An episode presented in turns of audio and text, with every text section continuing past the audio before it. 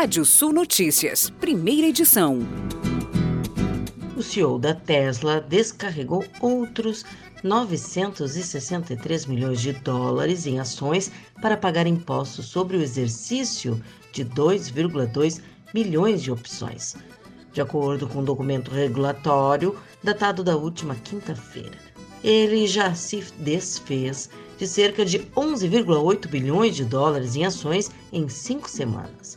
O CEO da Tesla e da SpaceX é a pessoa mais rica do mundo, com uma fortuna de mais de 266 bilhões de dólares, que cresceu 110 bilhões de dólares este ano, de acordo com a Bloomberg Index. E a 20 Bienal do Livro do Rio de Janeiro vendeu mais de 2 milhões de obras ao longo de 10 dias de duração. O evento terminou ontem, no domingo, no pavilhão do Rio Centro, na Barra da Tijuca, zona oeste da cidade. Mais de um milhão de pessoas de todas as idades participaram das atividades e debates organizados por uma curadoria coletiva, presencial e virtualmente, no maior festival cultural do país. A Bienal do Rio teve, pela primeira vez, o formato híbrido. As mesas de debate da estação Plural foram transmitidas também em tempo real para a plataforma digital, contabilizando 750 mil acessos. De acordo com o balanço apresentado pela organização, 34,5% do público presente no Rio Centro estiveram no evento pela primeira vez e 50,8% tinham entre 18 e 25 anos. Das 250 mil pessoas que passaram pelos três pavilhões na Barra da Tijuca, 99% compraram pelo menos um livro. A média foi de seis livros adquiridos por visitante. E o Senado aprovou o projeto de lei que prorroga até 2023 a desoneração para os 17 setores que mais empregam, que incluem call center, construção civil, têxtil, tecnologia da informação e transporte rodoviário.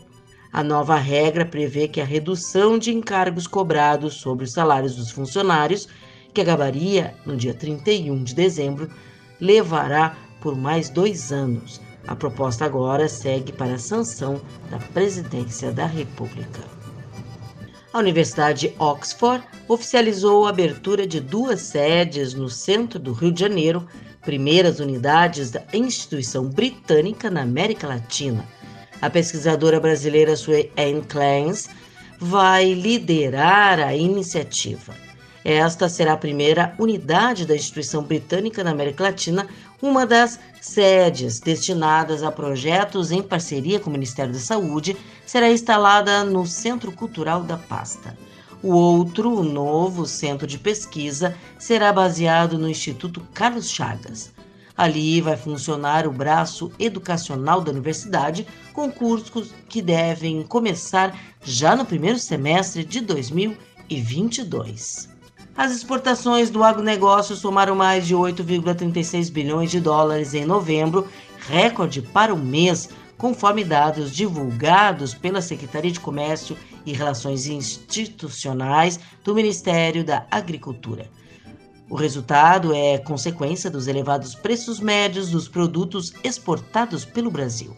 O índice de preços desses produtos foi 22,3% superior ao observado em novembro do ano passado. Paralelamente, o índice de quantidade teve queda de 12,7% no mesmo período analisado. E a processadora de carnes Tyson Food dos Estados Unidos pretende investir 1,3 bilhão de dólares em automação nos próximos três anos, informou a empresa.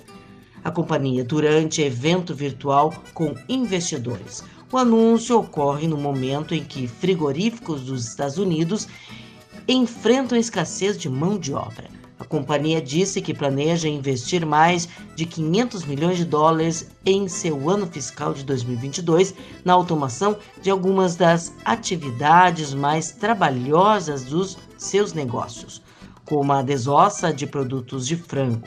A empresa investiu 70 milhões de dólares em esforços de automação no ano fiscal do ano passado, segundo a agência Estado. A Agência Nacional de Telecomunicações, Anatel, determinou que as empresas de serviços de telemarketing ativo deverão usar agora o prefixo 0303 no início do número das chamadas a partir de 2022. Segundo o órgão, a mudança ajudará o consumidor a identificar ligações com essa finalidade. O prazo para implementação é de 90 dias para as prestadoras de telefonia móvel e de 180 dias para as prestadoras de telefonia fixa. As operadoras também deverão aparecer como bloqueio preventivo de chamadas de telemarketing a pedido do consumidor. Você pode ler mais notícias no portal radiosul.net. Pode ouvir esse boletim no seu agregador favorito do podcast. Eu, Kátia Desessar, volto na segunda edição do Rádio Sul Notícias, às 18 horas. Previsão do tempo. Olá, ouvintes da Radiosul.net. Tem pancadas de chuva para o Rio Grande do Sul nos próximos dias, volumes mal distribuídos, alerta de temporal e ventos fortes. A máxima chega a 35 graus nessa segunda-feira.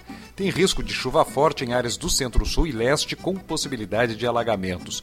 Possibilidade de pancadas de chuva no começo da tarde na fronteira oeste na campanha, com possibilidade para as demais localidades. Na terça-feira, previsão de chuva em todo o estado, com maiores volumes para as áreas do sul e áreas do norte.